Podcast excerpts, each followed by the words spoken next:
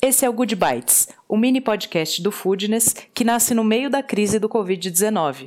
O nosso objetivo é jogar luz em iniciativas e ideias incríveis que estão acontecendo no mercado da hospitalidade. É sobre generosidade, humanidade, sobre o poder da ação e do coletivo. O Good Bites nasceu para te inspirar e te fazer companhia. A saga do sangue, suor e boleto segue firme, agora, diariamente.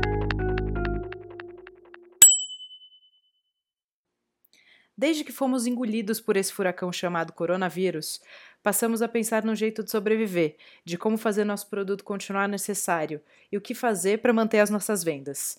Gente que não fazia delivery correndo para colocar seu restaurante dentro de um aplicativo e tentando entender o melhor passo para dar nesse momento. Todas as escolhas parecem doloridas e dificílimas. Mas, no podcast de hoje, eu vou falar de alguns bons exemplos de gente que parou e fez uma pergunta diferente: O que o meu cliente ou a minha comunidade precisam? E o primeiro caso é do Canlis, um restaurante de Seattle super premiado, com estrela Michelin e lista de 50 Best no currículo. Eles atendem num, esquema de fine dining, menu degustação, e costumam cobrar 135 dólares por pessoa, mais ou menos. O Mark Canlis é a terceira geração à frente dessa operação, que tem quase 70 anos de casa aberta e só fechou duas vezes na vida. Um por um acidente de barco na cidade e outra depois do assassinato do JFK. Eles entenderam a gravidade do que estava para acontecer e que por isso o salão deles ia ficar vazio em breve. O menu como o deles não era o que a cidade ia precisar. Se anteciparam e, antes de qualquer medida do governo aparecer, se perguntaram: se a gente fosse começar do zero agora para empregar mais de 100 pessoas, o que, que a gente ia vender? Depois de seis dias de planejamento, anunciaram no site: os tempos estão mudando. E nós também. Em 24 horas colocaram de pé uma operação de drive-thru, que de manhã vendia bagels, na hora do almoço hambúrguer e sanduíches vegetarianos e à noite refeições para a família toda olharam para tudo que tinham no estoque e o que de mais gostoso eles podiam fazer com aquilo, aproveitando o máximo de ingredientes que eles já compravam. A ideia das refeições familiares nasceu a partir da comida de equipe, já que eles teriam que cozinhar para 100 pessoas que estavam ali trabalhando, por que não aumentar essa quantidade e entregar para que as famílias comessem juntas? O modelo de atendimento em drive-thru surgiu por dois motivos. O primeiro, porque dentro do carro todo mundo estaria mais seguro e as pessoas não teriam contato entre si. E o segundo é porque o restaurante fica à margem de uma estrada, uma avenida grande da cidade. O que sempre foi um grande defeito acabou virando um ponto extremamente forte e útil nessa hora. Eles tinham duas coisas em mente: uma que eles iam começar do zero e a certeza de que eles tinham muita coisa que eles podiam fazer. Então eles seguiram três passos básicos. Primeiro, eles olharam para dentro, analisaram os riscos, depois, eles entenderam os, pon os pontos fracos e fortes. Então eles sabiam que eles iam ficar com o salão vazio e que não era um produto essencial, mas que eles estavam na, numa estrada, então aproveitaram a localização. Depois, olharam para o lado e viram que todo mundo precisava, o que, que aquela comunidade, o que as pessoas que moram naquela cidade iam precisar no momento desse. E por último, agiram. E os resultados a primeira e talvez mais importante de todas foi que eles conquistaram o carinho e empatia dos clientes, que quando receberam a ligação do staff para cancelar uma reserva que já tinham feito, acabaram perguntando como é que eles podiam ajudar.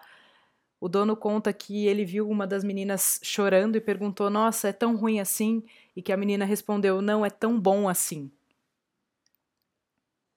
As pessoas ficavam emocionadas. E de 100 pessoas que eles atendiam normalmente por dia, eles passaram a servir mais de mil refeições, entre os bagels, hambúrgueres e family meals. E o melhor, preservando 100% dos empregos. Além desses três formatos de serviço, eles passaram a ajudar os pequenos produtores que sempre forneceram para eles. Eles começaram a fazer cestas e vender do pequeno produtor direto para as pessoas da comunidade. E o segundo caso para te inspirar nesse episódio é o Shake Shack, que é uma tradicional rede de hamburguerias americanas que começou em 2001 em Nova York, com um carrinho de hot dog no meio do parque, e hoje eles têm mais de 240 lojas espalhadas pelo mundo.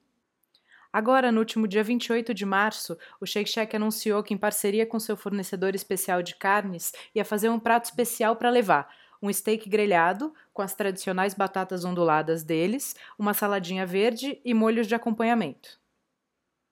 Em entrevista recente para o New York Times, um representante da marca disse: A gente sabe com que tudo que está acontecendo, os nossos clientes querem refeições acessíveis e confortáveis. E essa nossa iniciativa tem como objetivo levar alegria e entusiasmo para as refeições.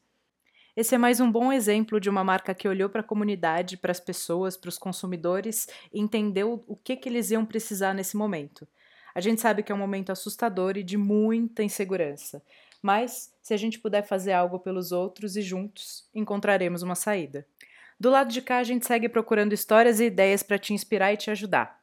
E você já parou para pensar que a resposta ou ideia que você precisa pode estar muito mais perto do que você imagina? No seu vizinho, no seu bairro, numa ideia da sua mãe, do seu irmão.